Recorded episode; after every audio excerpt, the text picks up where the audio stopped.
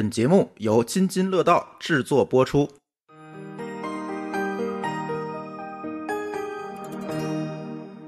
各位听友，大家好！哎，这又是一期乱炖啊！这个这两期乱炖间隔的时间比较长。呃，上一期我们其实聊的是远程办公，呃，聊了一期乱炖。但是很多朋友跟我说，哎，你这个乱炖不够乱呐！这这为什么你这个上期乱炖就聊了一个话题？呃，上期也说了，这个疫情期间其实 IT 方面的话题大家都歇班嘛，其实没有特别多，所以就结合疫情给大家聊聊这个远程办公。那这期我们开始恢复啊，呃，恢恢复那个乱乱的乱炖啊。今天跟我一起录音的有三位同学啊，首先是老高，大家好，还有某高老师，大家好，还有舒淇。大家好，哎，呃，这期我们四个人给给大家录音啊，呃，怎么样？这个老高，你那边疫情有没有缓解？什么时候开始上班啊？我在北京，呃，因为我们的办公室实际上是在民居里边，所以现在是进不去的，所以我们可能得等着彻底恢复才能再复工，就是才能在一块儿上班了。对，就本就本身其实如果只是维维持工作的话，那在家其实也没有问也没有问题，我觉得这样挺好的。嗯，对，其实现在挺好的，我觉得。某高老师，你那儿怎么样？我听说你那儿比较惨啊。嗯、我这儿对我这儿，我现在还是在家里远程办公，因为我其实跟这个我的团队都在香港嘛，我到哪儿办公其实都是跟香港人在一起，所以我也没有着急到办公室去，就现在还在家里远程呢，感觉一个多月没出门了，都白了啊。白了好啊，头发白了，头的 头发白了愁的。呃，其实舒淇也是一直在远程办公是吧？嗯，对我感觉我每就每个礼拜最大的这个娱乐项目就是周末可以出门买趟菜，好吧，就是跟疯疯了。每天晚上就是下了班八六六点多，如果有快递的话，我会非常主动的去取快递，出去看看天。呃，不过有好消息啊，还是有好消息的。今天武汉零确诊了啊，零确诊，零新增，零疑似。对，嗯啊，三零了啊，呃，看起来春天马上就要到了。外面的花儿都开嗯了。嗨，我说疫情的春天。嗯 嗯，今天看到这个新闻啊，第一个是武汉，呃，基本上哎零确诊了，其余的就是消化这些还没有出院的同学们了。第二个，其实很多其他的现在已经连续很多天没有新增确诊了，剩下的就都是那境对输入的了，就是逃难回来的了。对，对，境外的这个事儿现在成了大事儿了。嗯，海外现在很很不乐观，很不乐观。对对对，所以这个疫情期间啊，我这边也是堆了一堆节目要录。这个很多的咱们的嘉宾，有原来的嘉宾，有这个新的嘉宾。其实，在节前我们就一直开始想聊，要聊节目，包括我们有一些友台，其实都约了。但是这个堆了一堆啊，我估计啊，这疫情呃结束之后，我要环游一下全国，来回巡演录节目了哈。然后其实还有几个事儿啊，就是咱那个蓝海之下的那位嘉宾张瑞，呃，他写了一本书，其实咱们的听友也特别惦记，呃，就是说你这个书什么时候出啊？本来是说春节之后出，结果很遗憾啊，呃，显然印厂已经停工了。因为印厂这个他不着急复工，人家这个不是说什么着急的事儿，所以呢，到现在还没有复工，所以他这书还没有印出来。很多的朋友问我啊，张瑞那个书什么出什么时候出来？那我觉得可能得等正常工作，就是完全恢复正常之后了。然后他也想着大伙儿了，让我转告大伙儿，那个书一旦出来，马上就会通过咱这个渠道去送给听友或者卖给听友啊。到时候大家就期待一下吧，就是关于靖远舰的他那个考古的那个那个日志的出版，这个也是一件事儿。所以疫情期间呢，就像刚才我们聊的啊，这个 IT 界其实没有新闻，但是你说没有新闻吗？在后期其实也有呃很多的事情，我觉得今天可以聊。所以这期节目啊，我觉得我们几位主播可能会给大家聊一聊，在这个疫情期间，这些互联网企业的。我这个标题叫“互联网企业的众生相”是吧？其实确实挺有意思的，大家出了很多奇奇怪怪的事情，然后也出了很多奇奇怪怪的行为。我们准备通过这期节目啊，来给大家乱炖一下，给大家盘点一下。嗯，但是这期节目我觉得，那天我把提纲发出来之后，我们听友就说了：“哎呀，你们这期节目得罪太多人了。”我一看也是，基本把 BAT 得罪齐了。嗯，所以大家这样吧，呃，那个先把我们的这个各种社交媒体先关注一圈啊。我不一定得罪了谁，谁给我封了啊？也许得罪了微信，微信把我封了；也许得罪了微博，微博把我封。所以大家都关注上啊。呃，我们的微信是啊，津津乐道播客，大家在公众号里搜就行。我们微博呢也叫津津乐道播客，我们的 Twitter 也叫津津乐道播客啊。大家就。哎，看哪个顺眼就多关注几个吧。我确实有点害怕这期节目可能会被封啊。嗯，第一个话题啊，呃，其实这个话题呢是在二月二十三号出现的，其实已经是我们录上一期乱炖之后了，所以就一直没有聊上。呃，什么事儿呢？威盟这个公司的数据库被程序员删了，我们就姑且叫做程序员吧。其实他是运维还是程序员，其实我也不知道。哎，就被技术人员给删了，应该是运维，应该对对是运维。嗯，对对。现在反正运维写代码，咱就姑且叫做技术人员吧。啊，给删了。呃，其实威盟呢是一家从事这个智能商业生态的互联网企业，这是他自己官网上说的啊。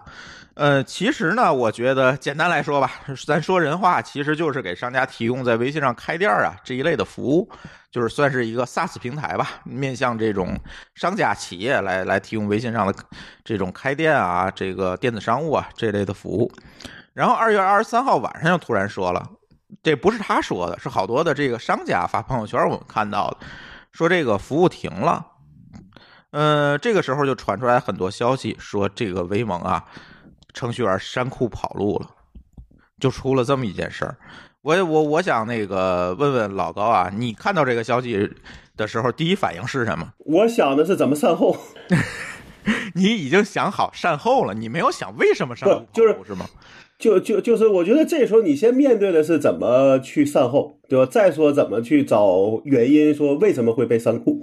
但我看了一眼，说我当时看的时候，好像已经已经是出了公出了公告，就是说是因为这个，反正好像他当好像他最早的公告里是没有写，好像那时候当时还不知道是什么原因。啊，后来再出的公告里边也没有提，但就是说，好像说在腾讯云的协助下，对数据进行了恢复，历时差不多六天七天，对吧？然后有一个公一一个公布的一个赔付方案，对吧？然后还说说总共赔付一点五亿，嗯，这其中一亿是公司出，对，五千万是是高管出，但这个事儿我是不太信的。你明白吧？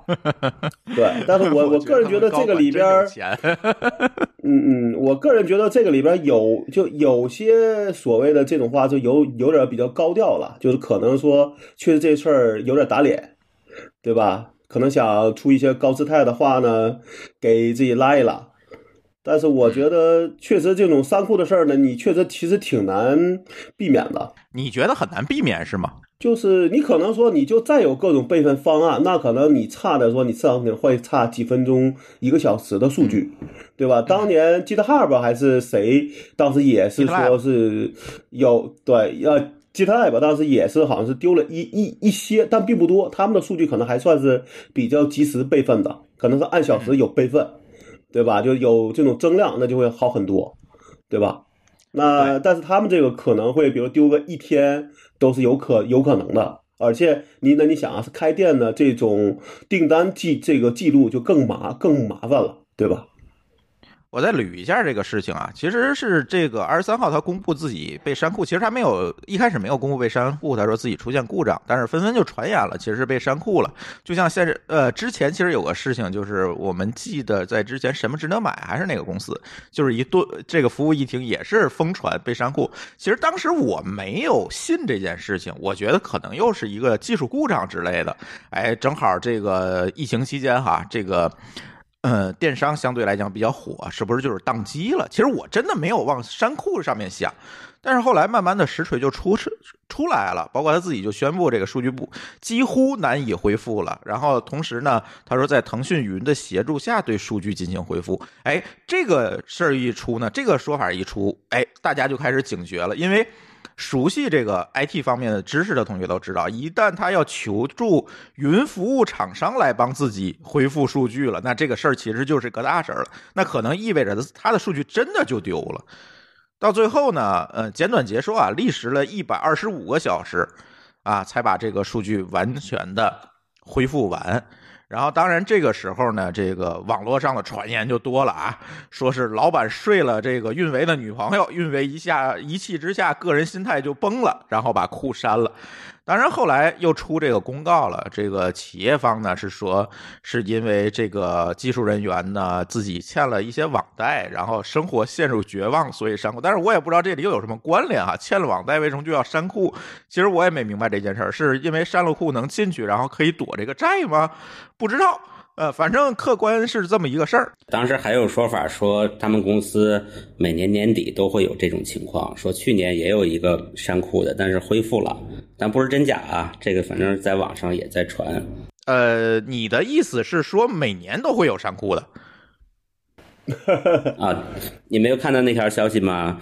这个这个网上的消息是这么说的：说这家公司呢，每年年底都会用一些异常的手段想挤走一些人。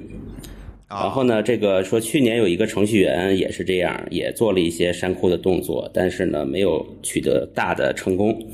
啊，然后今年又有同样有另外的人也也这样了。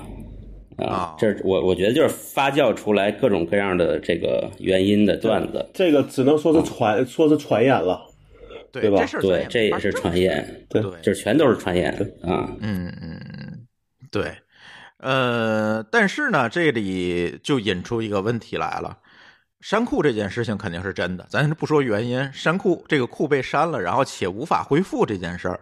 其实是真的。然后，如果我们坐下来从技术的角度去盘点这件事儿，我们会发现，其实这个企业在它的数据安全管理里面，其实是存在很多漏洞的，才会让别人得手。所以这里就引出一个话题哈。呃，其实为什么今天把某高老师请来也是这个意思，就是我们是不是可以聊一聊这个？之前我们聊过关于安全的话题，在别的节目里，但是今天我们仍然想就这件事情 去聊聊这个企业的数据安全到底应该如何保障？为什么被删库的是他？这种事情就像老高刚才说的，没有办法完全避免吗？还是说可以避免？只不过其实大家忽视了这件事儿。某高老师，你觉得呢？呃，其实应该这么说啊，就是咱们上次聊过一次安全的话题，大概也提到这个观点，就是说没有绝对的安全。嗯，我们的安全都是，就是安全的程度都是和它的成本相关的。嗯，比如说这个山库跑路这件事儿啊，那我即使做到非常严密，但是如果说想山库的人，他把整个一条线上所有的人都买通了，大家一起动手，你即使分权限也是白搭，对吧？嗯。然后另外一个角度呢，就是我我删掉一些数据，如果恢复的时候我一秒都不差，那这件事儿呢肯定成本极高。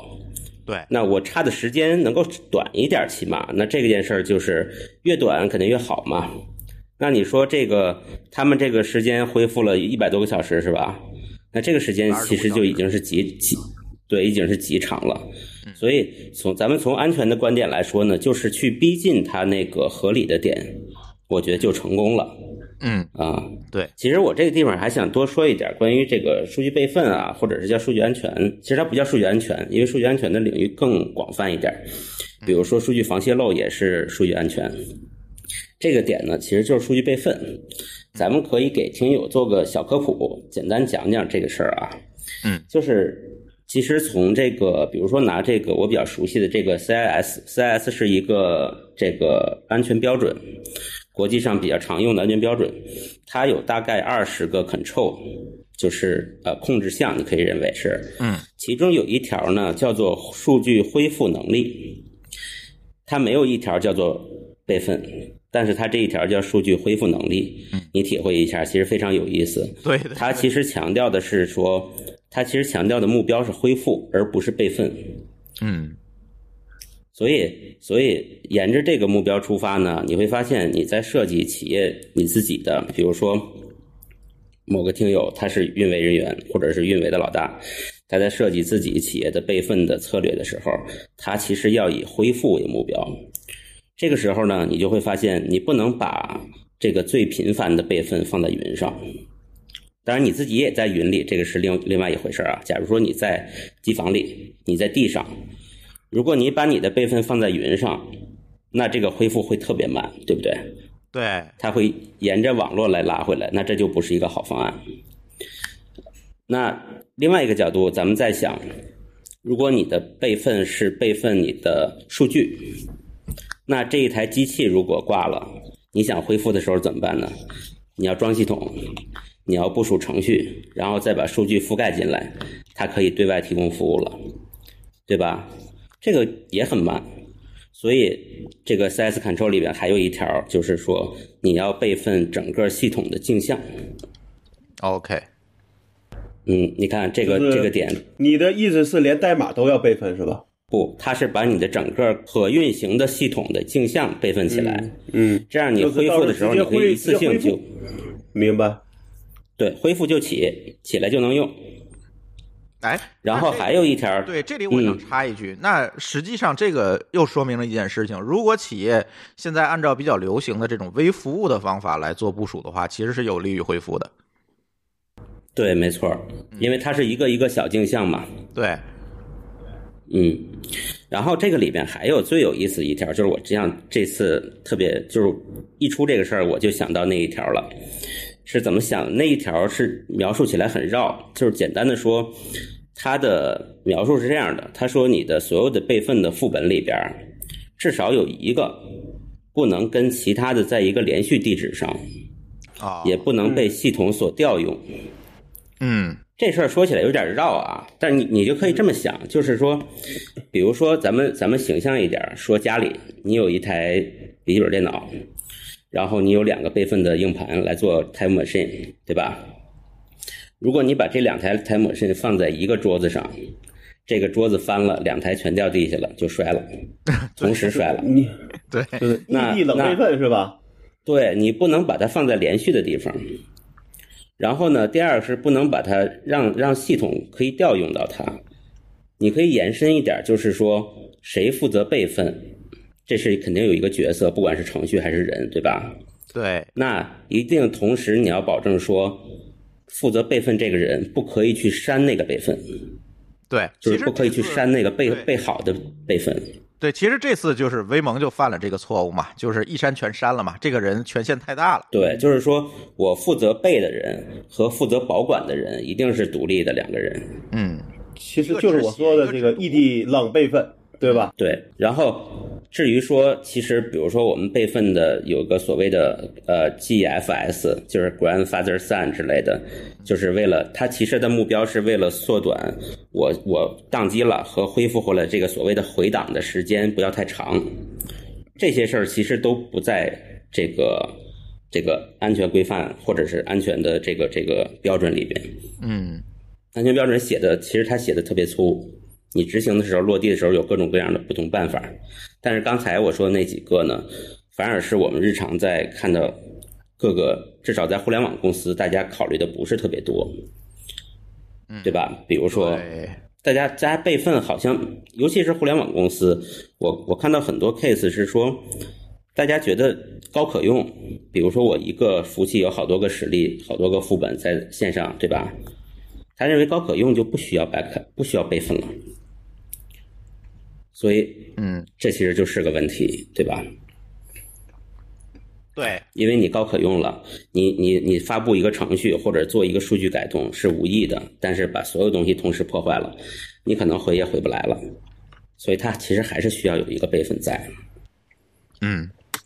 而且这次在这个微盟这件事情里面，我觉得还有一个特别重要的，就是其实他这次被删的数据库是他自己在云主机上自建的，而不是用的类似比如说 RDS 啊这种云服务上的数据库服务。这样的话，其实也造成一个问题：如果你把这台机器清了，其实数据库里面的数据也就清掉了。而如果你如果构建在呃云服务的这种数据库服务上，这个时候其实云服务厂商是有一定备份机制的，最起码是可以回到某一个快照的点，但是这个其实他们也没有做到，这就会导致这个其实腾讯云最后我看他那篇文章，最后其实是从硬盘里直接摘出来把这些数据，然后给它恢复的，这个相当的耗时耗力了。对，这个成本就很高了。嗯，你像比如说我们把硬盘无意中破坏了，你要恢复数据，可能要按照收钱了，对不对？对。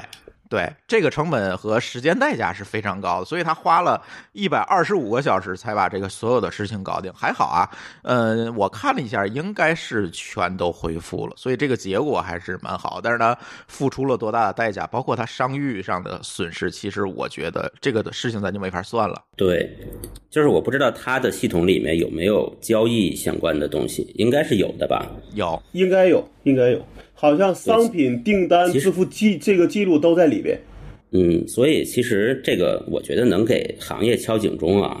嗯，就是涉及到钱、涉及到用户隐私这些东西，都是特别高危的东西。对，不管是不管是我们防泄露也好，还是备份也好，还是所谓的这个业务连续性的各种方案也好，一定要做齐了。这个东西不是说给给谁看的，就这个东西如果没有个人信息，没有跟钱相关的，谁会偷啊？对吧？对，你要这么说也对。呃，其实我是觉得，在这件事情里，呃，就像刚才某个老师说的，确实给这个企业敲了一个警钟。最近我也见很多企业，就是如如果你仔细去评估和衡量它这个备份机制和这个安全保护措施的话，基本我觉得所有的人给我的答复就是先把它做出来，咱再说行吗？我觉得这个这个思路是特别危险的。其实有一个观点就是所谓的。技术债的问题，你会发现这个技术债务，别管是代码上的还是运维上的，这个债务一旦欠下去，你其实将来是很难再还清的，这是一个很大的问题。比如说，这个公司说，现在咱们先不关注这事儿，咱先往下搞。我相信威盟在当时干这件事情的时候，一定也是这么想的，咱先往下搞。但是搞下去，你会发现在回来还这个债的时候。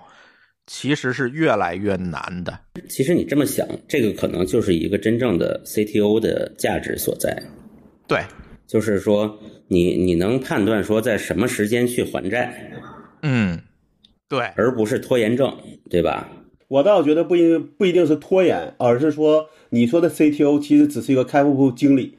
就一直在在承接的产品部门的各种需求，哪有时间做技术部门该做的事儿啊？其实老高说这个就是就是 CTO，事实上他没有在做 CTO 该做的事情嘛。对对，就是开发部经理嘛，对吧？他还有各各种客观原因，比如说你招不到合适的人，对吧？或者说，呃，有些地方呢，下边人觉得没问题了，对吧？你上边人被怎么说？没有真正看到问问题所在。对吧？这种也都是有可能的。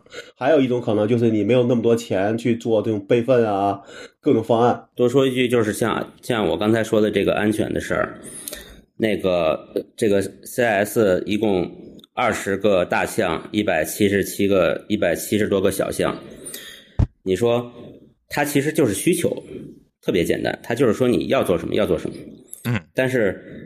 大多数的，比如说，呃，我我觉得是这样啊，就是我们大多数的这个互联网公司的 CTO 们，可能甚至连需求对这个需求都没有概念，他当然不无法判断说我什么时候开始做，对吧？对。如果说你你知道说有一百七十多条需求放在这儿，然后你去评估也 OK，但你就不知道有这些需求的话，你怎么做？那其实不是个拖延的问题。对，是。呃，这个应该叫呃叫信息安全基准是吧？这个名词。呃，其实它是信息安全的叫做呃规叫做呃标准安全标准。对它这个安全标准呢，在在一个企业里怎么用呢？它会拿标准来来去做评估，然后来设定你企业的安全基线。这个安全基线其实就是就是说你的企业。核对每一个标准，你做到什么程度了？嗯，然后呢，你拉一条线，说我能接受的到哪儿？那不行的呢，你就加强；呃，超过的呢，你就先放着。蛮简单的，对不对？对，但是很多人不知道，真的不知道。哎，对，这其实是最大的问题。嗯，我倒觉得他不一定是不知道，而是存的是侥幸心理。老高这个解释也对，就是他因为有侥幸心理，所以他也不关注这方面的东西，总想对我先把这个事儿干了再说。而且你被三库跑路这个事儿，其实严格上讲也是这种，呃，怎么说，就是这种意外了，对吧？你可以算是人祸，这也不会天天出。如果这种事儿，比如像你说你一年来一回，那可能第二次你就会被事件驱动。所以像安全类的事儿，很多的情况下都是四动，都是事件驱动。出了事儿，大家想说，哎，我这个地方不行，我要加强，对吧？但是你要想是说让他主动去想这事儿，我能不能不犯错？可能你这个 CATO 不一定能说服 CEO 能愿意出这个钱、出这个人力的，对对吧？对，而且在这里呢，还要提醒大家一点啊，尤其我们做技术的，啊，当 CTO 的，做做技术负责人的，一定要关注一件事儿，就是网络安全法可正式的实施了。如果是因为你的问题导致了你不尽职、不称职，或者是你公司没有去做合规的事情，比如现在合规事情很多啊，不管是不不只只是什么公安备案啊、网信备案，还有很多，比如说计算机安全等级表保护标准啊，这个一扯又多了。如果你没有做这些事情，一旦你的系统出问题，实锤这些东西泄露了，还不是丢了是吧？丢了都好说，泄露了，你可是要有刑事责任的。这个其实很多人都没有意识到，就是我问了很多人都说：“哎呦，我不知道这事儿，还有刑事责任是吧？”不知道。我我觉得今天听我们节目的同学里面，可能是会有很多的这个技术团队的 leader 啊，甚至是 CTO。我觉得你回去是不是可以把这个网络安全法先明白过来，然后呢，哎，再说别的，看看你们有什么债务。怎么讲呢？就是我觉得啊，我们国内的这个安全圈子或者互联网公司，可能对合规这件事儿会有一点儿抵触情绪。哎，就是就是就是大家总会觉得，哦，我安全就是找漏洞，就是防黑客，然后合规呢，其实就是做做呃做 paperwork，做就是做个认证，就是写文档对吧？做个认做认证，嗯，拿个证。但其实呢，不是这样的，就是其实所有的安全的建设工作，咱不说这种事件驱动的这个对抗哈，就是说建设类的工作，其实这个所谓的合规的规，就是一个大需求。嗯，只不过我们在落地的时候是做筛选、做过滤，按照我现在的现有的企业发展状况，还有我有多少钱来评估，说我哪条做哪条不做，做到什么程度。所以它俩是同一回事儿，只不过呢，在在这个之上，又有很多行业的或者是这种政府的标准，就是准入的标准。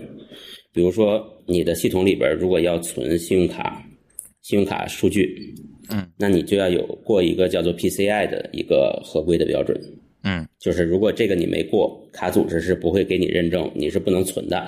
嗯然后，如果你要你要存一些，比如说病人的病历资料，那北美还有一个我忘记叫什么 HA 什么的一个标准，那这些是这是必须的叫什么 HAI 什么什么的吧，是吧？，HAP 什么的我忘记了啊。对对，嗯，它这都是行业标准些。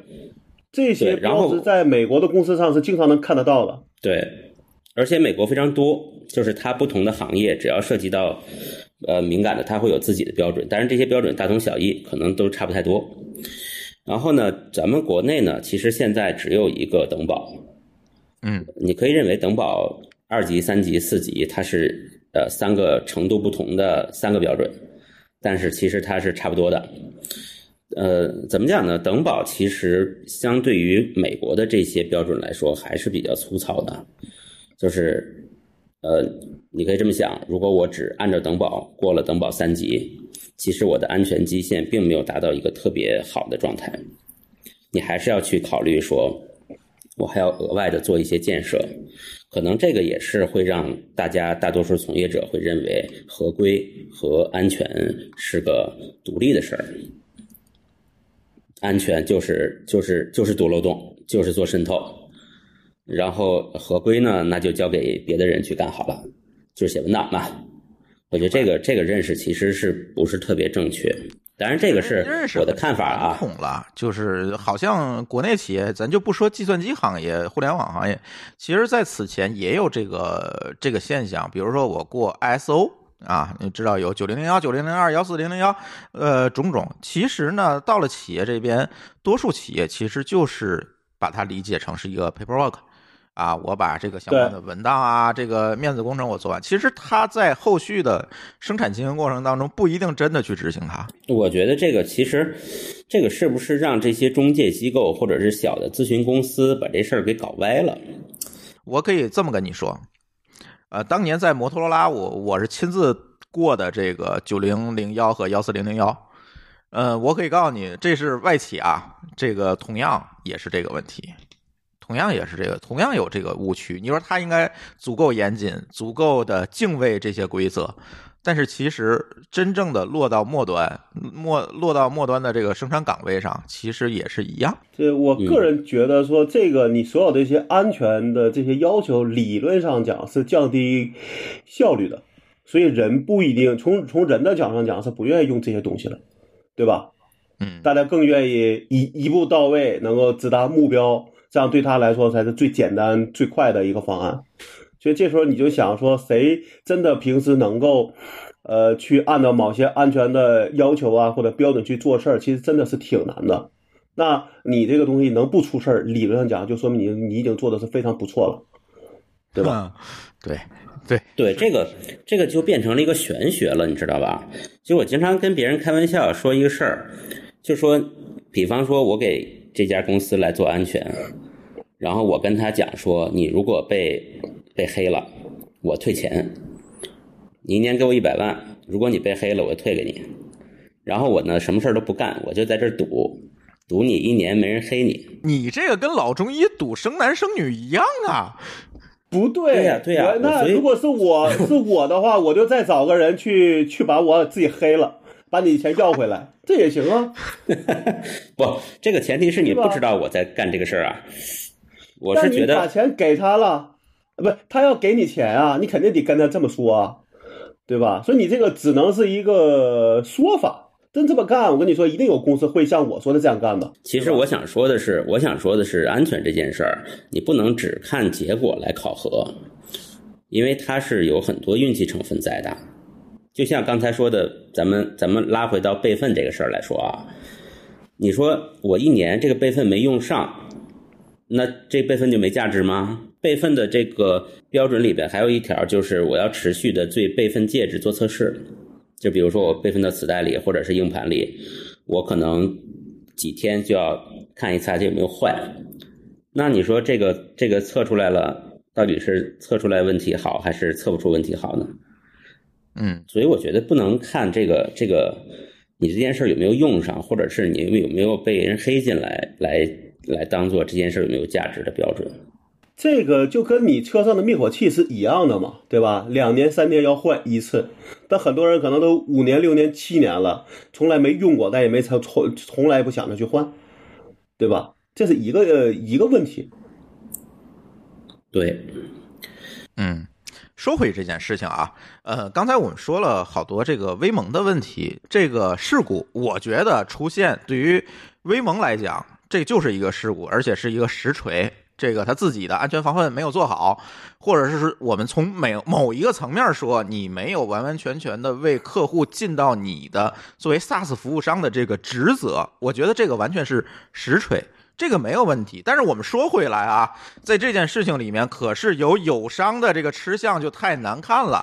其实今天特别想聊这件事情，为什么叫众生相？不是我们在这说威盟你安全措施没有做好，你丢数据，你看看你这个大锅，不是说这件事情。其实我更想说的是后面的事情。有赞啊，作为这个竞争对手啊，这个操作实在是太迷了啊。这个威盟一出事儿，就趁机从各种途径去拉这个威盟的商户，而且这个最可气的是给人拉到小群里洗脑，你知道吗？这个非常讨厌。而且他们还有一个群，这个截图就被放出来，不知道哪位内部有正义感的人士啊，把这图放出来。这个群叫“有赞第七战区”的，这个你听这名字，这个在这个这个群截图就开始传，里面说这个他们有一个渠道经理就说了啊。说每个伙伴啊，至少找找人完成十个再看。什么叫再看啊？就是他写了一篇黑这个威盟的文章，然后让大家去点再看来传播这件事儿。当然了，我们看到的是这个截图啊，咱不能说，哎，从法律的层面，咱不能说，哎，这不真是有咱干的，那只能说，哎，我们从网上看见了这件事情，我们就从网上看到这件事情，哎，做做评判啊，有赞不要去告我们啊，这个要告告发截图那个人去啊，嗯，但是呢，这里还有一个实锤，二月二十七号晚上，有赞的 CFO 桃子。哎，在朋友圈里又承认了这件事儿。哎，这个可是实锤了，很多人都截图发给我了啊！你猜他说什么？说记得当年共和国对越自卫反击战有一句话：我们不想战争，但绝不惧怕战争。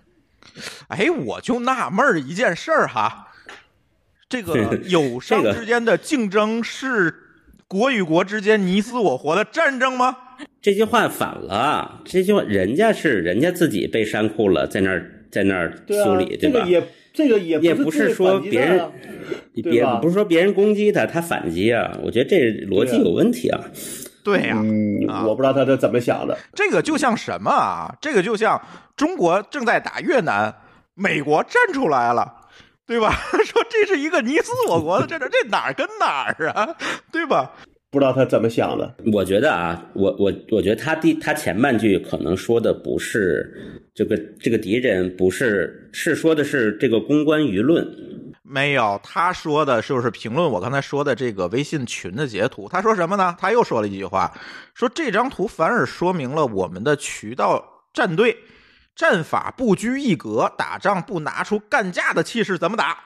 他是把这个定义为是打仗。在我看来，这个是一个比较 low 的一个方案了，对吧？你看苹果要这么干，好不好？对吧？你看苹果要这么干，他他怎么能可能做到现在这个样子呢？对吧？怎么能是个大公司呢？对吧，其实这件事情就是我们再做一个比方，比如你在跑马拉松，跟你一起跑的人咣叽倒下了，你是选择停下来救他，还是踩一脚踩过去让他死掉，你接着往前跑呢？对吧？舒淇，你可以说这个问题。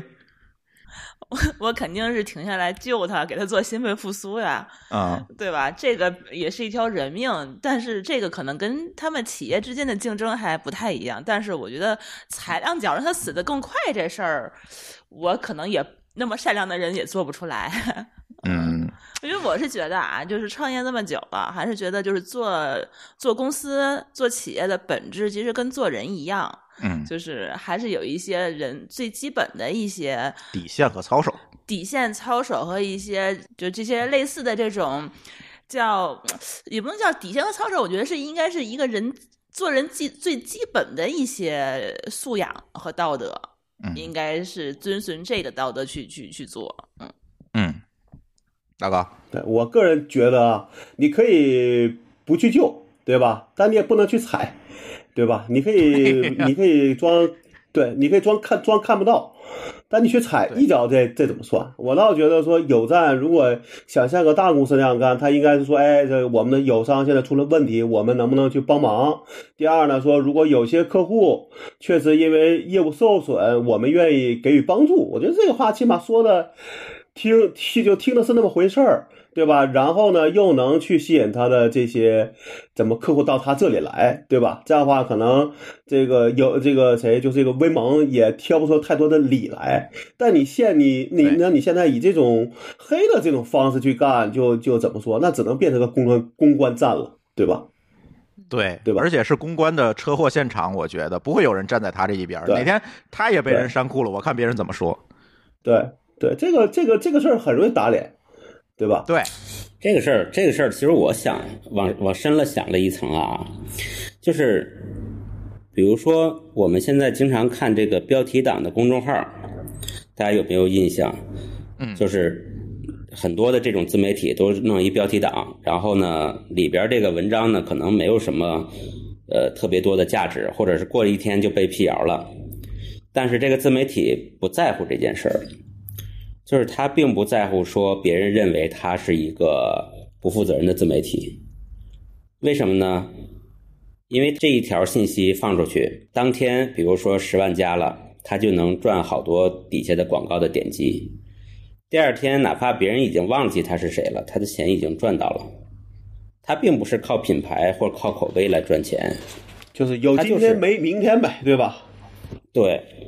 或者反过来说，他即使想有明天，他也有不了明天。对，就是就是我我这个市场环境，就是说你想慢慢的培植培养你的口碑、你的品牌，那对不起，你活不到明天晚上，你很快就会被那些有今天没明天的人干死在今天今天晚上。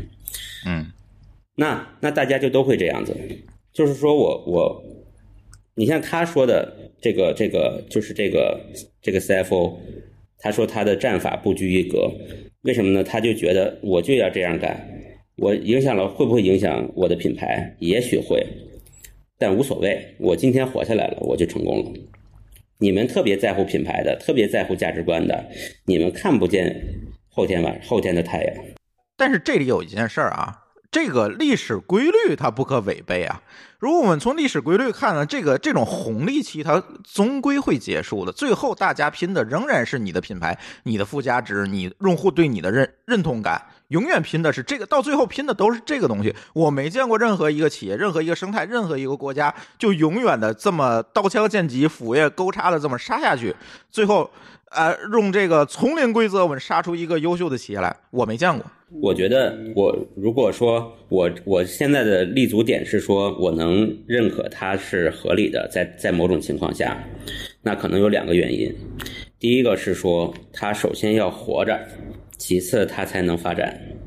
那证明它现在所在的这个市场已活下来已经挺难的了，都要靠这种这种方式来活着了，对吧？嗯。它没法从容了，就是不这么干就活不下去，对吧？就是就是他已经把底线降得这么低，他才能活下去，这是一种可能。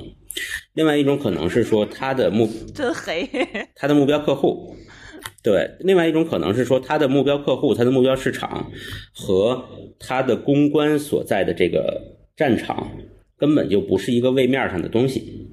嗯，对，这个他可以在他可以在公关战场上撕破脸。特别无耻无下限，但是他的客户看不到，对，他的客户不上微博，对不起，人家就是在朋友圈里做营销的一些微商，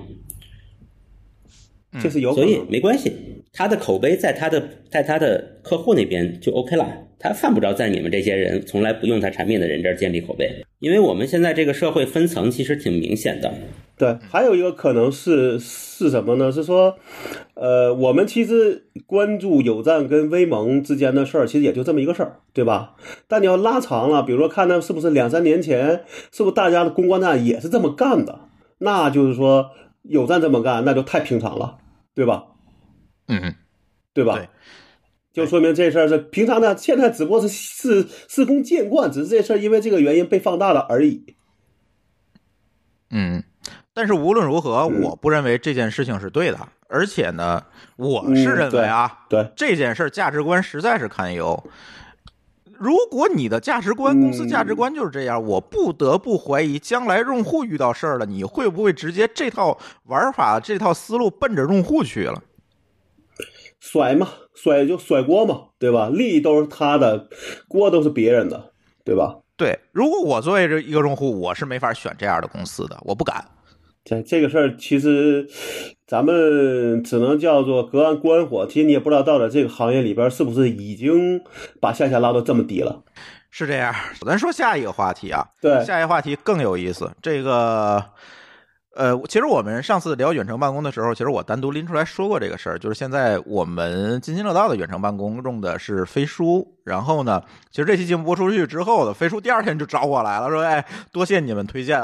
”这这飞书三个员工都找过咱们。对，然后呢，这个搞得我压力也很大，我我觉得我不敢说别人坏话了，你知道吗？呃，但是没关系啊，其实今天说的并不是。飞书的坏话哈，其实是这样啊，在二月二十八号下午，微信把微书的飞书的域名给封了。也就是我如果想从微信里分享飞书的，比如日程、呃文档、这个通讯录这些东西，这个相关的页面就会显示啊，因为飞书网页包含诱导分享、关注等诱导行为，被多人投诉而停止访问。哎，呃，飞书当然进行申诉了。三个小时之后呢？这个微信官方也没有给任何的回复和理由说明，但是会把这个页面变成了长按网址复制，就像大家在那个微信里打开淘宝的链接那那种那那种这个现象，然后来访问。嗯，而且最重要的是，不仅仅封了 URL，封了域名，而且呢，在没有任何通知的情况下，微信把 API 接口向飞书关闭了。就是，比如说我通过微信来登录飞书的这个功能没有了，就把 API 关了。即便是人家诱导分享，但是这跟我登录的 API 又有什么关系呢？这这这个就说不说不通了，是吧？而且没有分没有办法分享二维码、名片啊、会议链接啊这些东西到微信。呃，显示什么呢？显示由于当前分享的应用未获得分享权限，所以不能分享，等于就把 API 关了嘛。飞书说了啊，进行了自查，但是没有发现任何诱导分享或者违反微信相关规则的行为。这件事情呢，我可以粗暴的来证明一下，因为飞书我们用的还比较早哈，最起码在这件事情之前我们就用了，我没有从飞书的 App 里发现任何诱导分享的嫌疑，人家并没有说什么东西你要分享到微信才能怎么样，没有，我是没见过，别管网页版还是呃电脑版还是 App 版，我从来没有见过这种诱导，我不知道微信这个理由哪来的，而且呢，最重要的是二十二十八号这个。有媒体就报道了，呃，这个很巧啊，你看二十八号封的是吧？二二十八号有媒体报道，飞书推出了飞书会议这个独立 app，对标的是什么？对标的是腾讯会议这个 app，对吧？然后很巧合的就被封，咱只能说是巧合啊，咱不能说微信是诚心的啊，我没有说啊，很巧合，上午发这消息，下午就被封了，哎，然后呢？最重要的是，这些东西都不在什么，因为最多是这个两个公司之间的争争论，是吧？你说我诱导了，我没诱导，这个是两个公司之间的事儿。但是最倒霉的，这个躺枪的是三十六氪，为什么呢？三十六氪把这个事实啊做了一个报道，然后呢，腾讯就告诉三十六氪，你要发这篇文章啊，我就封你的账号，封你的公众号。当时三十六氪就怂了，就把这篇文章给删了，但是仍然还是被腾讯封了一段时间公众号。你说这人家一个媒体公司报了一个客观事实，你微信就出来封人家，我觉得这件事情是不是有点过分了？当然了啊，倒霉的不是飞书一个啊，呃，钉钉也没幸免啊。钉钉啊，做了一个这个健康码的功能。就是咱那防疫那健康码啊，在钉钉上得也被封了。就是我在微信上打不开这健康码，当然了，这个就关乎大局了，是吧？防疫的这个大局，这媒体就关注了。解怎么样？解封了。这个事情这个是他有点说，这事儿是他有有有有点说不过去了，对吧？就因为这这这个疫情，咱们抗疫现在咱是一个。大型的政治正确现场，对吧？对，咱现在这个优先于一切。这个事儿真的不是说不过去啊，这特别微信是吧？特别微信，特别微信，对比微博还微信。嗯，当然有人说啊，你用人家的渠道获客，自然会被封杀。对吧？你借了人家的道，宣传你的 app，或者是提高你 app 的这个这个应用体验，你自然会被封杀。我倒是觉得这说说法不对哈。微信什么体量？微信现在那天我们也说了，是一个国民级的应用。你已经很难让别的产品绕开你来传达啊消息。你说我发一个飞书的链接，我发给别人，你说我不通过微信发，难道我发条短信吗？或者我反过来说，当年如果运营商把短信的端口给你微信封了，你有，你别说没有微信了，你连 QQ 都不会，今天都不会有了。不是啊，我我觉得说，对吗？你说这个叫利用别人的渠道获客，那你把渠道关了不就完了吗？你把这些功能都关了不就完了吗？对吧？你就这个联合工具不就挺好的吗？对啊，你定向的方式是几个意思啊？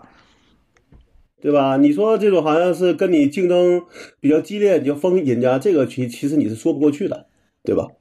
而且我觉得微信现在是一个事实上的这个基础设施级别的应用，对吧？几乎每一个中国人都有这个东西，是吧？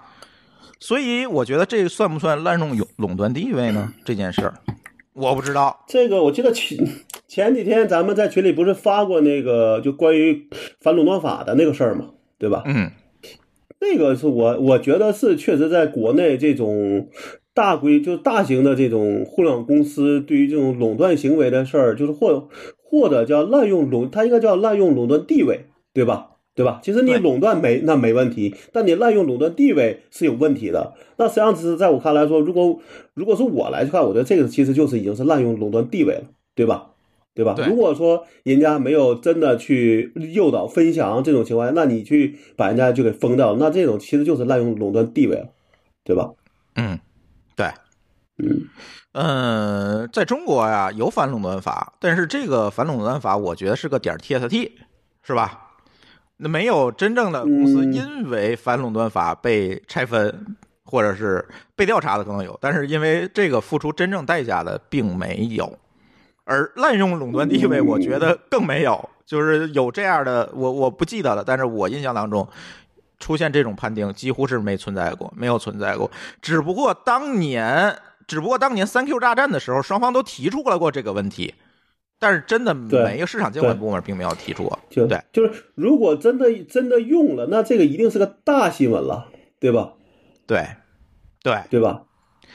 但现在，比如说前几天，我看好像有人传了一个新闻，说谷歌在要求说，用它的谷歌 TV 的还那还是它的这些产品的厂商是不能为竞争对手去去合去合作的，对吧？嗯，对吧？对，但我觉得这个呢，理就理论上只那只能是说你谈判的一个方案，而且不影响用户的使用。但现在这种情况就是说，你发一个淘宝链接，你根本就很麻很麻烦，我还得去复制粘贴，再打开浏浏浏览器去看，这对用户是有影响的，对吧？嗯，这种情况就等于说，你们两个之间的战争，就怎么说危机，就是这么怎么说，波及到了平波及到了平民。对，这个就更像当年的三 Q 大战嘛，就是互相必须嗯让用户选边站，对吧？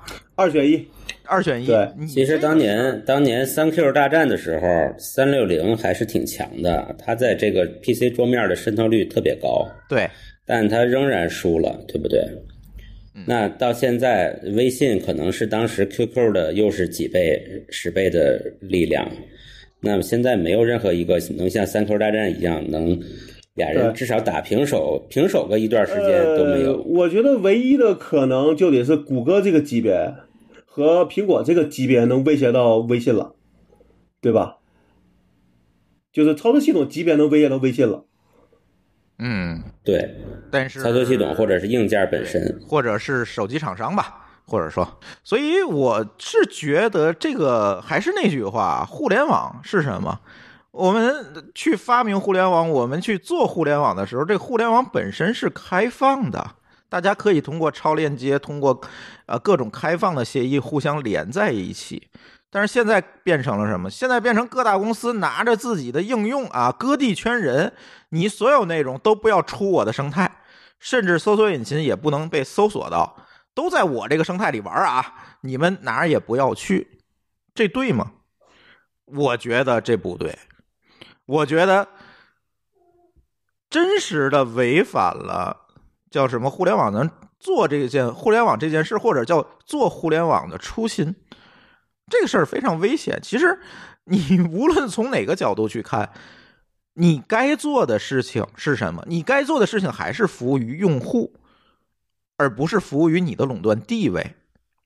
但是往往现在，尤其国内的这些互联网，其实国外也有这个问题。我们先暂且不提啊，国咱就今天就说微信这些互联网公司，国内的互联网公司，你去看看哪一个干的不是这件事儿？而且我觉得微信是带了一个坏头，做了一个坏的示范。啊，张小龙说我们要克制啊，这个马化腾三 Q 大战之后也改变了初衷，说我们不再做那个抄袭者，是吧？这都是他们当时许下的东西。但是到了今天呢，你会看是他不抄了，是因为大伙儿都不得不在你的生态上做事儿了，是吧？那我觉得咱们是不是我们的有关监管部门，我我们是不是把这个反垄断法拿出来，咱 exe 一下啊？对，至少要让这些大的互联网公司要收敛一些，对吧？不要觉得说上面就没人能够跟他们抗衡了，也就这么一个希望说大家能够在做一些决做一些决定的时候，稍微要想一想，你这个决定背后会不会有其他的一些风险，对吧？垄断是不可能靠市场的力量解决的，对，对，所以一定是这个时候，不管是政府还是怎么样，公权力是要介入才行。对呀、这个才是关键啊！但是我们的，哎，这件事情又说回来了。如果说我们有多了个平台，多了很多应用，这个互联网真变成开放，呃，其实内容监管这件事情就变成了一个难题了。现在我只需要把微信关好，其实百分之九十的传播就都控制住了。哎，那百分之十放微博就可以了。但你刚才 你刚才说那个观点啊，其实我不太同意。嗯，就是我觉得互联网的初衷虽然是开放自由的，但是它早晚会变成一个物理世界的映射。那物理世界是什么样？对，物理世界是什么样，它就应该是什么样。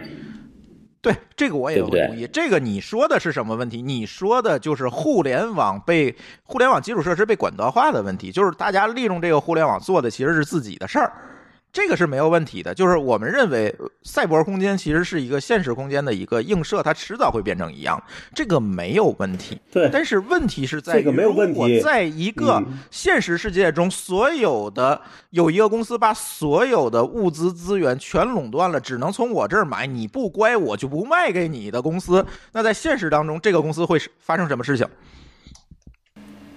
不不不，我觉得我们说的是说要有反垄断法，这个反垄断法既在线下要能用起来，在网上也能用起来，就完了嘛，对吧？啊，对，对。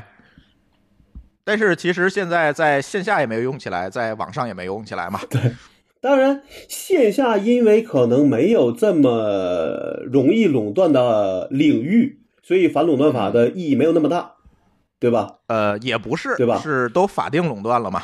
你自己出去卖个石油、卖个汽油，我我看看呢。就你就算至少可能也是两三家会会有抗衡的，大概体量差不多的，对吧？大家不会特别特别过分，对吧？啊对你你不信你让你想说你哪个领你哪个领域里边没有竞争对手？无你无论是石油、通信还是水，水可能没，但是那个东西是国是国家有限价的，对吧？所以它也不会乱搞。电那也一样。但是在相对民营的这个里边，那你基基本上来那来说，你很难做到。我说我全国我的我的我的市场占有率百分之九十，对吧？这是可能你做不到的，对吧？对，但是在互联网领域里边，特别容易在一个领域里边就做到说我百分之九十九的一个占有率。那这种情况就特别容易被，就是说你的垄断地位会拿去打压比你的所你所谓的同行，对吧？是因为互联网没有地域啊，这种地缘啊这些东西，它边际成本非常低嘛，大家选择成本也非常低，这个时候就很容易造成垄断。而且它有网络效应在里边。对，没错。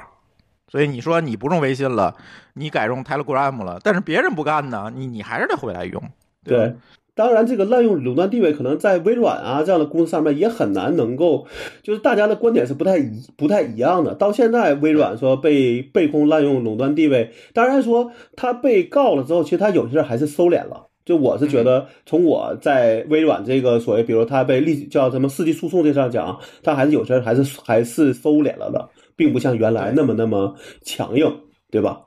对对吧？对，就是有有，你起码知道说有人在看着你，和有人能够威胁到你，你的一些行为一定会更加小心一些才对。我觉得现在这个阶段啊，比如说咱就讲微信这个事情，如果我们认为它是恶意的利用垄断地位，那有解决的方案就只有两种，一种是用反垄断法给它，不管是拆分也好，给它强制要求怎么也好，另外呢就是国有化。国有化的意思就是说，呃，就像中石油、中石化一样，你们虽然只有少数几家，但是我限价了，我不允许你做某些事儿，我允许你做某些事儿。但是呢，我觉得在现在这个阶段下，我们的执法机关也好，还有国家的部门也好，他们对这个互联网上面的知识，包括实现的原理、技术，都是滞后的。嗯，所以，这个这个这些有垄断地位的这些互联网公司，每天都在迭代。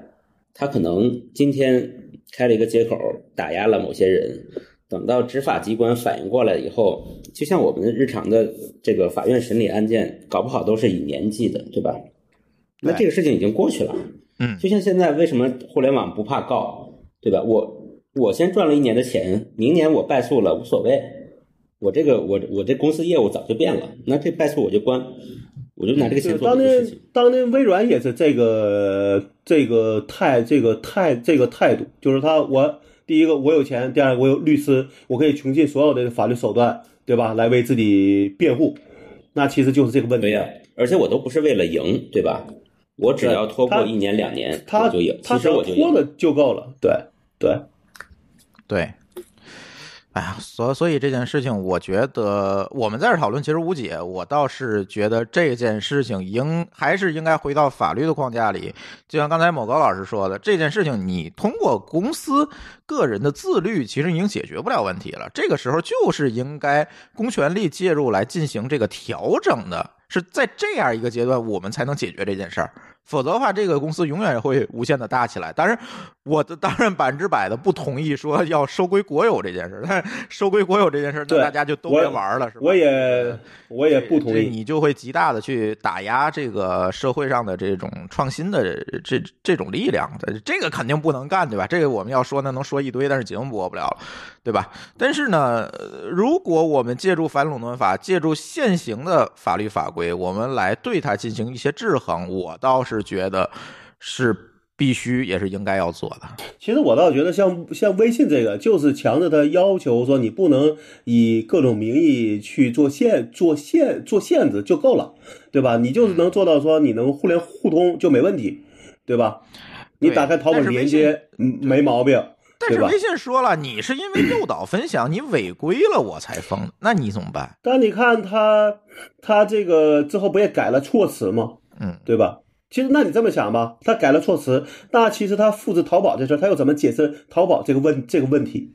当然了，他淘宝是可以解释，是说淘宝反过来是先这么对付他的，因为当年说，呃微信的话是说是是，对对，说是淘宝先这么干的，我我微信只是跟随，那你跟飞书这这个事儿呢，对吧？我刚才试了一下，飞书里面可是可以打开微信的连接的。对啊，就是互联互通嘛，对吧？嗯对你作为一个弱势地位，你肯定不会封那个强势的人嘛，啊，这很正常。这样这样你更给人家口实了，对吧？对呀因为他封了我的，对吧？我觉得这种，我觉得这件事儿啊，就是比如说微信封谁不封谁这种事情，这个比较稳妥的解决方案应该是把封杀这件事儿的判断交给第三方的一个中立机构或者是嗯执法机构来做。微信你已经是基础设施了，你不能自己去当裁判员了。OK，我有一个中立机构，比如说是放在网信办下边的，我专门处理微信的封封杀问题。嗯，你微信你自己不能说了算，对不对？对，这也是个办法。你可以提交证据，你可以提交证据，说我为什么想要封杀他，那人家也可以不采纳你的证据，然后你就不能封。我觉得这样才是合理的方案。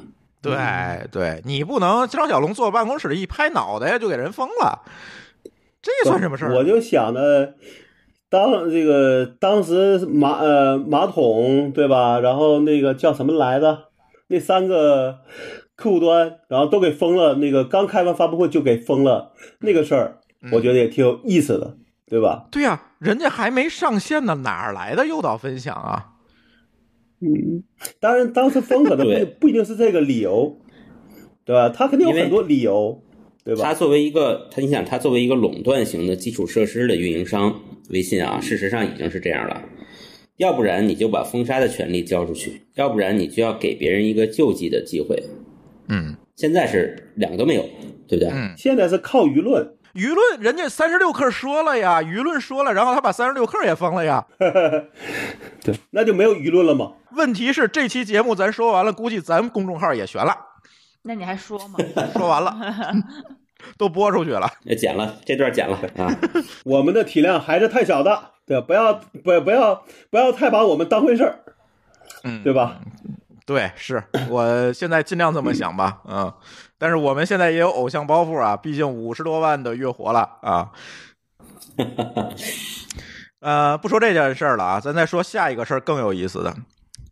呃，刚才我们聊到了钉钉是吧？微信把钉钉封了，这个钉钉就更有意思，钉钉被联合国推荐了，你们信这事儿吗？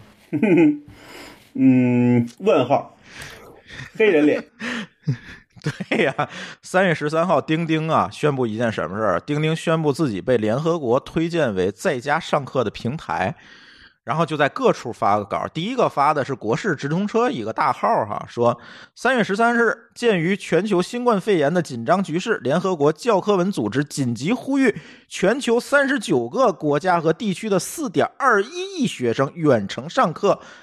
钉钉成为联合国首推的在家上课平台。注意啊，这里有两个关键词，第一个是联合国推荐，第二个是首推。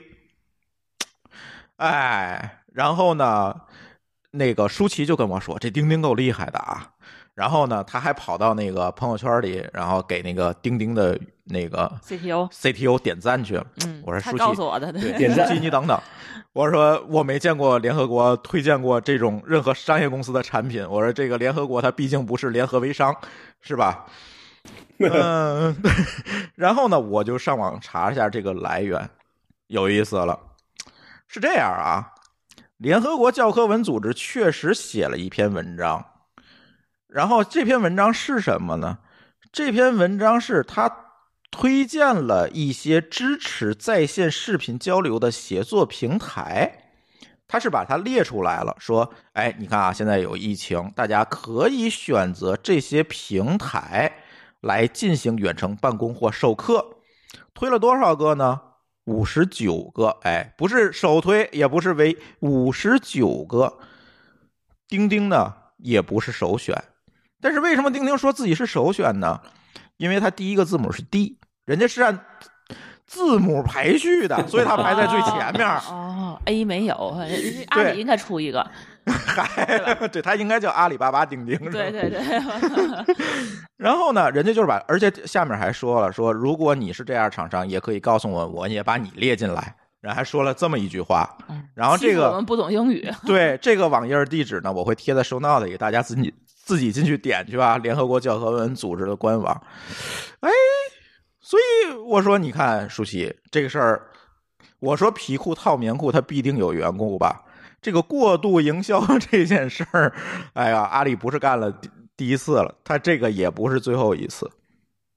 呃，而且呢，你看啊，最重要的是什么？这个列表里不仅中国的公司只有钉钉啊，飞书和 Zoom 也在里面。Zoom 败在了 Z 上，对，Zoom 败在了 Z 上，知道吗？飞书败在了 F 上。我是觉得这个事儿是一个过度营销啊。首先就是，别管是你是不是，你为什么排在第一个呢？你你肯定这件事情不是说你给了别人一个假象，说联合国给你推荐了，而不是说联合国推荐了多个，我位列其中。你不是这么说的。而且最重要的是，飞书和 Zoom 人家也没有大张旗鼓把这件事情拿出来说，只有你跑这碰瓷儿，碰瓷儿先碰碰牛逼了，碰到联合国去了。这个 我觉得就吃相不太好看，我个人认为不太好看。我不知道你他们怎么这个地方，他那呃，这个地方我看那个文字写了，说尽管这些解解决方案没有得到教科文组织的明确认可，但他们往往具有广泛的影影响力、强大的用户基础和明和影响的证的证据。其实这就说明，其实教科文本没没有去做一个认证啊，怎么样的，只是列了一些，对对吧？对吧？列一些还有第二句话就是说比较全面的，对对对，就是那些所谓的听得有名的，对吧？把你列在这里就完了，是吧？对，我我觉得啊，我自己的看法就是，它跟刚开始说那有赞是差不多的，嗯，就是它舆论宣传的阵地和那个联合国根本就不是一拨人，啊是听众他们也不会互相串，对吧？就是你能看懂联合国的那些人呢，反正也看不到那篇文章。就是钉钉的用户就是那些土老板嘛。老高，你不是用钉钉，对你是用企业微信，没关系，没没有对崩到对，我有你这个炮啊。企业微信，我用钉钉。嗯，好好，对，那也不是你。呃，钉钉，我们在即时通信那期节目里其实聊过这件事，就是钉钉其实这个不，咱不能说是错啊，但是钉钉确实它满足的是中国的老板的需求，对吧？我要盯着你，然后呢，我要盯你 啊，我要我要首要功能是打卡、考勤这些东西。所以呢，它确实在中国有广泛的应用和市场。但是，就像刚才某高老师说的，这些人确实不会关注联合国怎么说，而且这些人大多数可能连英语都搞不清。哎，这个时候就出现了信息不对称，然后他就拿这个信息不对称出来去做一些过度营销。你说错吗？我不知道，但是我总觉得哪里不对。但你知道我是怎么现在突然有一个看法啊？嗯就是我们包括上边刚才咱们之前谈过的有赞啊之类的，我们觉得吃相难看，对不对？嗯那其实在，其实反面或者是侧面在说明这个市场真的很难，它所在的市场一定是特别艰难的一个市场。啊、这个我同意，我完全同意。嗯，因为我我当然会用比较善良的眼光来看别人，我觉得他都豁得出去，吃相这么难看了，他得难成啥样啊？反正我看丁丁天天加班到晚上三点，但是你说什么行业不难呢？这就是咱们咱们用用这个比较像马总的话，马总的这个语这个哪个马口总？吻说，这就是哪个马总？马马云马云马总的话哎说，马老师这就是这个杰杰克马是吧？杰克马对，按按杰克马的话说，这就是成功的企业和伟大的企业的差别。对，你可以用这种方式降低底线，呃，做什么各种奇怪的这个无底线的动作来成功，没问题。但你不会因为这个而伟大，嗯，好吧。但是钉钉是马老板，是不是特正能量？嗯是是不是特别正能量？好正能量，对，说的好。嗯，但是总结起来啊，我觉得这次疫情确实我们看到了好多的机会，是吧？比如说呃，远程办公、远程协同、在线医疗，别管他们是不是真的赚到钱了，但是大家慢慢的去关注它了。但是同时，我们也看到了个别企业的这个吃相，咱别管是因为什么原因啊，这个吃相确实不太好看。最起码说，对某个老师说的对，他面向的就不是我们这些人，对吧？要不是面向图老板的，要不面向微商的，可能这些人真的不关注这件事情。但是为什么我们要存在？我们要说这件事情，是因为我们看见了，我们要把这个事情说出来啊。对吧？那在这个时候，我们就会发现，在过去的这个流量红利的这个背景之下，大家形成一个什么东西？形成了一个思维定式。什么思维定式？认定了啊，只要不择手段的把用户圈自己手里，别管是，哎，我是黑友商啊，我还是碰瓷儿宣传啊，我还是建立一个垄断生态，我只要不择手段的把用户圈自己手里，就是什么？就像某高老师说的，哎，我就是一个成功的公司，对吧？但是问题新常态来了，这个在我们在节目里也无数次聊过。你就不觉得你的公众形象、品牌、用户对你的看法这些东西变得更更加重要了吗？我是觉得你进入是新常态，我觉得流量红利你就别想了，可能你会变成让以前你是想我怎么想办法找到用户，对吧？我怎么来想办法找到用户，变成什么了？变成了我把自己的内功练好，把我的服务练好，然后让用户找到我这样一个有价值的企业。所以我觉得咱们这些大企业也好，小企业也好，咱是不是不要为了那个已经得不到的流量红利，疯狂的在那表演了？你表演的结果只有一样啊，大家都不信你了，甚至说不信这个产业了。比如说 SaaS，SaaS 多难，老高最知道。大家纷纷都不信了，嗯说你们这帮人天天胡搞，拿着用户当这个当人票是吧？天天在那儿胡搞。那你说，如果大家对这个产业都不信了，大家还玩什么呢？我怕的是这件事。这个我倒觉得可能很多用户是比较短视吧，反正你也不收我钱，就算你收我钱，我随时还都可以走，对吧？我觉得这个可能是中国的怎么说，就是一一这个很大的一个问题，就是短视会比较难，嗯，就从长期的角度上看，你短视会会比较难，对吧？嗯，对，我觉得还是要看长期吧。这件事情，你不是你不是一只猫，你就活个十年就 over 了，对吧？对，我觉得是这样。对，我觉得吧，嗯悲观一点。你这个我们有一句话，老话大家都都知道，叫做“历史是胜利者书写的”。放在这个企业竞争里是什么呢？就是其实一我今天不择手段的活下去，对吧？竞争对手都被我不择手段的干死以后，如果我能活到后天，我当然可以再用公关的手段重新塑造我的品牌形象。嗯，而而公众的记忆都很对吧短，公众记忆都很短，他们可能不记得我过去干的肮脏的事儿了。我重新又又又包装成一个伟大的公司，对你说的这个东西是普遍存在的，就是也是很多人所谓胜者王侯，败者寇，是吧？王侯怎么来解释对这件事情都是合理的。呃，但是呢，我倒是觉得还是那句话，因为我在朋友圈里也说过这句话，四个字：人要善良。其实放在放在微博上特别常见的四个字就是做个人吧。对做个人这么难了是吧？对，历史虽然是胜利者书写的，但是希特勒他也是必定会被拿下的。归纳一下，就是我们不管就我们，因为不管别的公司怎么样，我们自己还是要稍微有一点理想主义的。嗯，我觉得这是能让我们每天能够保持旺盛的呃斗志，或者是比较乐观的精神的一个必备的东西。呃，我倒是觉得历史可能是由理想主义者书写的。呃，我觉得历史是由理想主义者推动的，嗯，但是不一定是理想主义者书写的。对，那也不是懒人推动世界吗？嗨，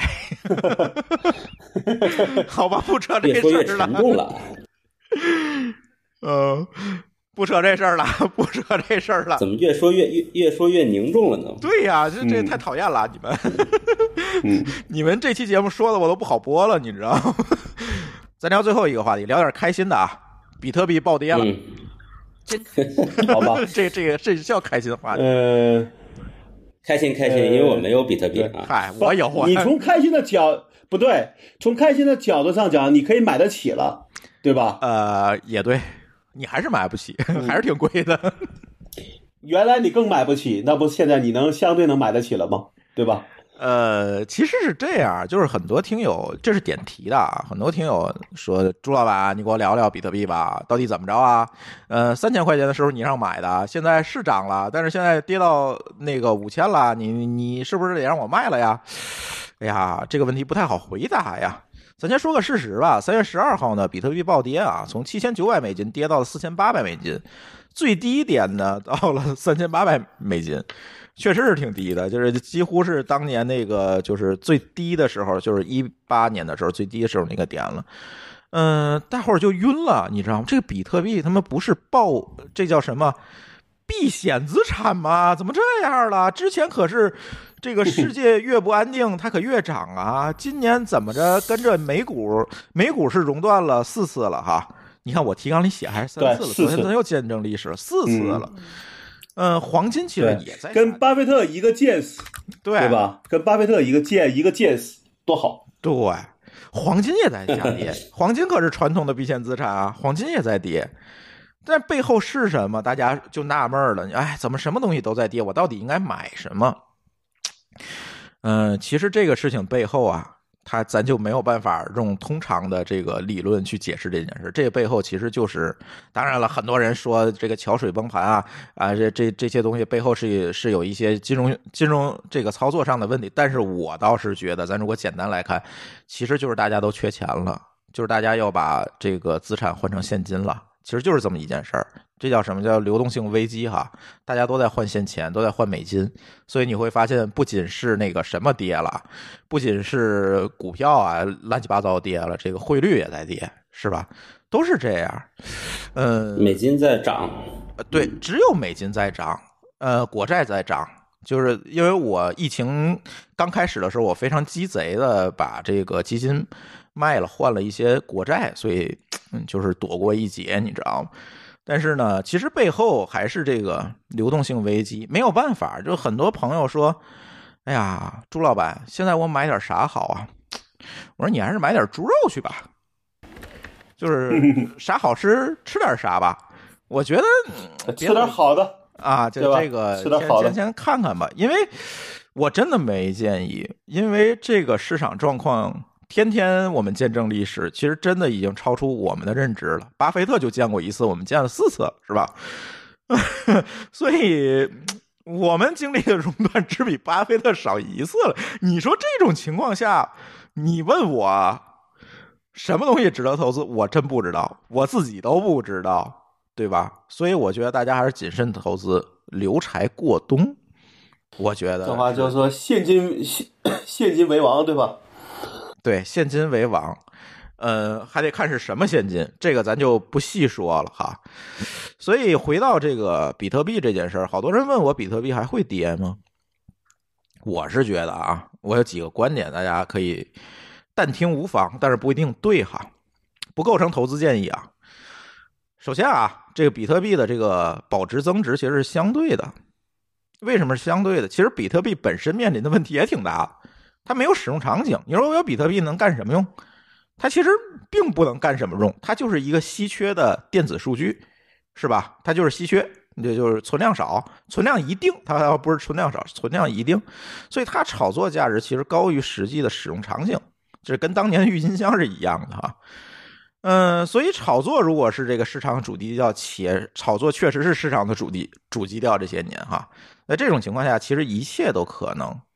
这次踩踏性下跌啊，三月二十二号到十三号这个踩踏性下跌，其实也不仅仅因为是刚才我说的流动性危机啊等等这些问题，不单纯是因为，其实还有那个美国在整顿这个 OTC，就是场外交易的这市场，其实有很多原因构成了这个踩踏。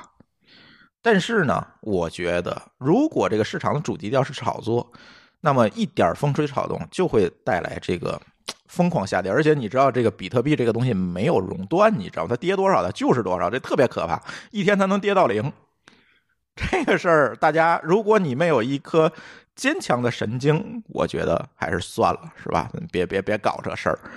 嗯，当然了啊，这刚才说的是悲观的啊，但是乐观的呢，也可以跟大家说说。暴跌之后，其实我们今天看到比特币价格这几天已经开始逐渐的上涨了哈。为什么它会上涨？不是说大家慢慢的建立信心了，是因为它的价格已经低于价值了。这怎么说？因为挖矿这件事它是有成本的。现在如果你的币价已经低于挖矿成本，这个时候它一定会上涨，这不会出现这个长期的成本倒挂。现在咱就举例子啊，说小蚁 S 十九 Pro 那个矿机挖矿成本大概每个比特币的成本。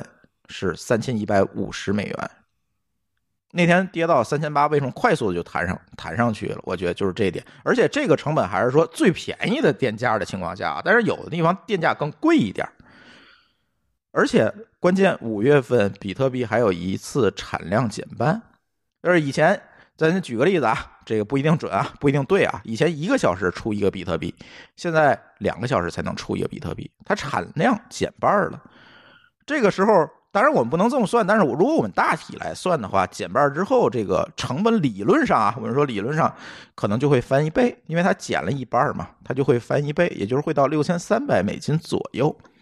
也就是长期看，在今年长期看，它这个价格很难长期低于六千三到七千美金，所以它会涨回来。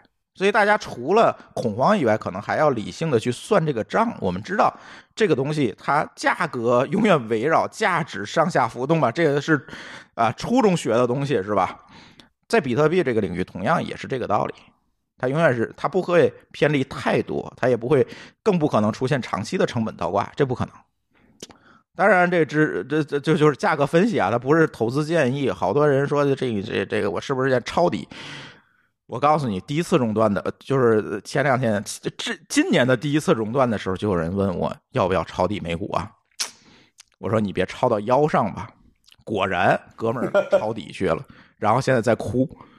这 你说怎么办？这个这现在这个恐慌，其实大家可以非常显著的看出来，这个这种市场的恐慌情绪的恐慌。所以你说你现在抄底，我觉得哪有这么多底？让你抄啊，很难，所以还是那句话啊，留柴过冬，留柴过冬，不着急，真的不着急。我补充一个事儿啊，嗯，我们去年因为有一个海外客户着急要用我们的数据，然后他汇款呢用又总是出问题，所以他就说，要不我给你个比特币吧。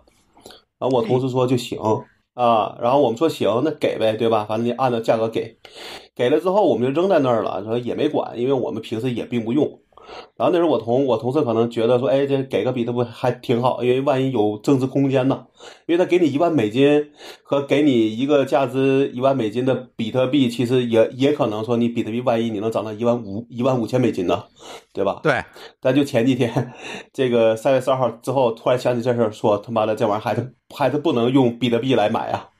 啊、对你当时要是换了也就换了，你当时要不换这个事儿，就你就是一个延展的这风险嘛。对对对对对嗯，对，就这个时候确实说，因为我们可能还好像相对来说，其实没有太多固定成本在里边，嗯，对吧？但你要是那些有固定成本，说我这东西就三千美金的成本，那好，那东西掉到两千美，那就肯定肯定是亏了，对吧？对这个事儿就是这样吧。反正最近呢，经济确实不太好，这个大家都在恐慌哈。嗯，怎么办？而且最关键的是，其实我知道有很多同学，呃，已经在家办公两个月、三个月了。然后有一天，老板告诉他，咱就不用继续远程办公了，因为公司黄了。对，这个大家都不太好过，但是我倒是觉得，还是刚才那个观点，大家不太好过呢，是不是你一个人不好过？是确实是整个的行业、整个的市场都不太好。但是在这个前提下，你说是坏事吗？我有点站着说话不腰疼，但是我总觉得可能我们不能完完全全的把这个这个过程归结于坏事儿。我是觉得没有任何一个经济体，没有任何一个国家，没有任何一个人能一直往上走，翻倍的往往上这个 GDP 往上涨，不太可能。它总有这个曲终人散的时候。但是曲终人散这个事儿，咱就不干了吗？是危险，也但也有机会嘛。没错，我是觉得这是一个挺好的一个洗牌的机会哈，就是还是那句话，慢慢的靠红利、靠运气过活的公司可能会被洗出去，更多的机会会留给真正的踏实做事儿的人和团队。这个我倒是觉得，反而可能是件好事儿，能够促进这个市场的重新平衡。嗯，大家且看吧。呃，钟南山院士说，六月份全球疫情就差不多了。呃，基于他上次预测，三月中旬中国疫情就差不多了，这个事儿准了。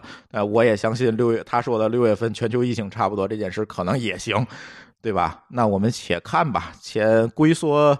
这几个月，我们看看未来到底是怎么样子。好处是在于，我现在突然发现，我加一箱油只需要二百多块钱了。嗯，这个油价降降了，好像很多人都在夸。嗯，油价呢，它到底是因还是果？我觉得这件事情要要要拿出来分析。但是因为咱毕竟不是一个经济学的这个节目哈，这个我们回头可以留给有台慢慢的去分析吧。呃，因为本身这次美股的这个踩大，其实跟这个沙特和俄罗斯的这个呃调低这个油价，其实也有很大的关系。对，所以不太好说。就是现在是以是一个混乱状态，还是那句话，是一个混乱状况。咱不要在这个混乱状况里面变成被踩踏的那个人，我觉得这个才是最关键的。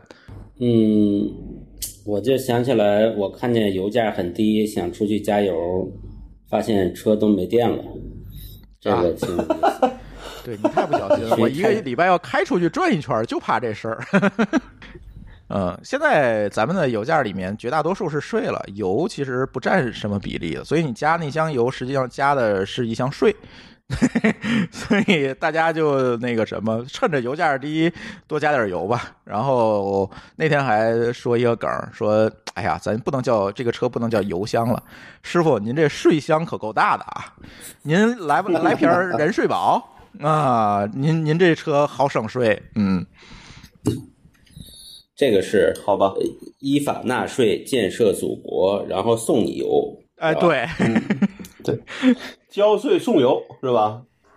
对，呃，行吧，反正我们这期乱炖呢也聊了将近两个小时了，然后，呃，这期节目呢主要还是跟大家聊一聊在这个疫情期间的，哎，互联网公司的众生相和我们的一些观点吧。呃，希望这些互联网公司听到不要把我们的账号封了哈。这个，但是也希望我们的听友哈，呃，多关注我们几个社交媒体的账号，省得我们真的被封了。这个我也拿不准主意，是吧？大家且听且珍惜啊。这个后期我们该剪就剪啊啊！哎，好你了，对，该剪这个主要是我也点有点于心不忍，人微信刚给咱捐了一堆的听友奖品，是吧？呃，就给人黑了一刀。但是这事实确实是事实，对吧？这这个确实，呃，也有点过分。还是那句话，确实也有点过分。我们我们还是尽量秉着事实，该说就说呗，对吧？嗯，对对吧对对对，而且我认为，好就是无论是好的公司还是伟大的公司，是能够承受得起批评的，对吧？老高，你非常正能量。行，那我们的这期节目呢，我们就聊到这里。呃呃，因为我们这个乱炖的节目，我觉得啊，后续可能我们就要恢复一个正常的更新了，比如每两周会更新一期。所以呢，大家也不用担心啊。那天好多朋友就问我，哎，你们乱炖是不是不更了？不是啊，不是啊，我我们还会继续更的。只不过前段时间真的互联网公司没什么新闻可以让我们聊，大家都都在关注疫情，是吧？后续呢，我觉得对哎，乱炖我们还会恢复哈，大家也不用担心。行，那我们这期节目就聊到这里，也欢迎大家关注我们后续的节目。我们下期节目再见，拜拜。再见。好，拜拜。感谢您收听本期节目，同时您也可以收听我们制作的更多播客节目《蓝海之下》《拼娃时代》《品质生活》和《科技先生》。在您收听的平台上直接搜索即可找到以上这些节目。我们鼓励以购买替代打赏。如果您觉得我们的节目对您有帮助，欢迎以购买周边产品的形式来支持我们。关注我们的微信公众号“津津乐道播客”，天津的津，欢乐的乐，道路的道，进入周边产品菜单购买即可。如果您愿意参与我们的讨论，可以加主播的微信号 d a o 幺六零三零幺，加入我们的听友群。